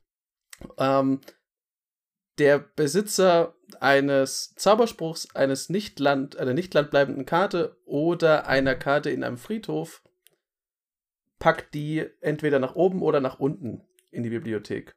Das habe ich mir als Spiel rausgesucht. Also ich bin auch noch versöhnlich zum Ende. Das ist einfach eine unglaublich vielseitige Karte, mit der kann man lustige Dinge, also man kann hauptsächlich wichtige Dinge damit verhindern, denn ähm, ja, wo will man die Sachen haben, wenn man sie dringend braucht? Natürlich nicht oben oder unten in der, Bibliothek und es visiert halt ganz, ganz viele Dinge an, eigentlich ja alles. Das heißt, die Karte kann man immer gebrauchen, sie kostet nicht viel und es ist die perfekte Antwort auf ja, außer ihr wollt Länder wegkriegen. Okay, da müsst ihr was anderes spielen. Spiel. Absolutes Spiel auch von mir. Und zwar so richtiges Hardcore-Dreifach-Spiel mit Senf obendrauf. Die Karte ist wundervoll, weil sie so viele Tricks erlaubt und so versatil ist. Sie ist im Prinzip ein Counterspell. Man, man muss dazu sagen, der Kontrolleur äh, dieses Ziels darf entscheiden, ob es oben oder unter die Bibliothek darf. Also der Gegner kann sich ja. ähm, oder die Gegnerin kann sich entscheiden, ob sie die jetzt. Man kann nicht Sachen unter die Bibliothek legen und dann wird man sie nie wieder sehen, sondern die Leute können sie selber oben drauflegen. Das Coole ist aber, dass eben sowohl ähm, ein Removal ist, als auch ein Counterspell, als auch Grave Hate auf den Gegner, als auch Graveyard Recursion auf dich selbst, weil du kannst dir deine eigenen Sachen aus dem Friedhof oben auf deine Bibliothek legen. Und du kannst dir auch, weiß ich nicht, es gibt bestimmt noch irgendwelche Corner Cases, wo du, weiß ich nicht, Spells von dir ja, unter deine Kreaturen. Bibliothek legen möchtest, um sie mit einem geklauten Daretti wieder zu, äh, nee, nicht Daretti, wie hieß dieser Raktos-Typ da von dem Conspiracy-Set mit einem geklauten Grenzo irgendwie zu recasten oder so, wie auch immer. In diese Corner Cases muss man nicht reingehen. Die Karte werde ich nie, ever, ever niemals traurig sein, wenn ich die auf der Hand habe. Weil die alles kann. Nichts davon extrem gut, retten. aber sie kann alles so ein bisschen. Äh, eigene Sachen retten kann man auch noch damit. Ja. Das ist dann der fünfte Modus. Oder ich schau mir die gerade die ganze Zeit an und holy shit, diese Artwork ist so scheiße. Das ist das Batmobil. Muss dir ein Exil geben. Muss dir ein Exil geben. Ich finde find das Artwork so schrecklich. Ich denke die ganze Zeit mit diesem Neon-Unterlicht, dass das irgendwie hier umeinander fliegt, fliegende Auto, äh, fliegendes ist Auto ist. Ich, wo parkt der Scheiß? Das ist Wer das, sind die zwei Dudes nebenan? Das Batmobil äh, trifft ähm, Fast and Furious Tokyo Drift. Ja, genau. Äh, das Taxi, das nicht auf dem Auto fährt, sondern auf eine auf dem Landeplatz? Wo ist es? Das ist, ja, ich finde das schrecklich leserlich und mit diesen alles hat die gleiche Farbe und überall ist das kleine. Selbst das lerne ich ja als kompletter Laie bei, mit, beim Miniaturenmalen mit Farbkomposition. Das ist. Nee, ich finde das Artwork einfach viel zu schrecklich. Das ist ein wahnsinniges Exil okay, dafür. Gut. Kann ich akzeptieren. Ich hoffe auch ehrlich gesagt da auf die Alternate hm. Artwork, denn die müsst ihr euch mal anschauen. Die ist fantastisch. Ist unglaublich äh, lustig und schön, finde ich. Du hast mit deinem Artwork-Rant äh, ein bisschen recht, Freddy. Deswegen werde ich dagegen auch nichts sagen können. Schwaben können alles außer Hochdeutsch. Diese Karte kann alles außer gutes Artwork. Der Commander Kompass kann alles außer kurze Folgen für Spiel oder Exil machen. Wir sind aber am heutigen Ende angekommen bei 1,39 und uns bleibt nur zu sagen, liebe Leute da draußen, ich hoffe, wir hoffen alle, dass euch das gefallen hat, dass unser Set-Review euch ein bisschen Freude bereiten konnte. Sagt doch mal eure Picks für Spiel oder Exil unten in den Kommentaren hier auf YouTube. Bei der Gelegenheit bitte auch gerne noch den Kanal abonnieren, die Glocke bimmeln lassen und ähm, all diese Dinge. Und wenn ihr auf Spotify seid, ihr wisst, es kommt euch den Ohren raus, aber wirklich, wir wollen diese 200 Bewertungen erreichen. Also macht euch noch ein paar Fake Spotify-Accounts und gebt uns ein paar Be Bewertungen. Dasselbe gilt natürlich auch, wenn ihr schon dabei seid, Fake-Accounts zu machen. Könnt ihr jetzt sofort machen, während ihr das noch hört. Auch auf Apple Podcasts, da freuen wir uns auch über eine Bewertung. Und ansonsten den Discord findet ihr in unserem äh, in unserer Bio auf Twitter at edh-kompass. All diese Dinge. Ihr wisst Bescheid. Bleibt menschlich sauber und in nächster Woche sind wir zurück in alter Frische mit der Besprechung der Pre-Constructed Decks. Ich freue mich schon drauf. Ja, äh, ich habe mich echt schwer getan dieses Mal mit Spiel oder Exil. Mit den Pre-Constructed Decks ist vielleicht was drin für mich. So viel möchte ich schon mal sagen. Wir dürfen gespannt sein. Wir dürfen gespannt sein. Ich freue mich, dass du gesagt hast, bleibt sauber und gleichzeitig zu Mafia-Methoden aufgerufen hast. ist ein guter Abschluss für dieses Set. Macht's gut, bis zum nächsten Mal. Ciao. Ciao.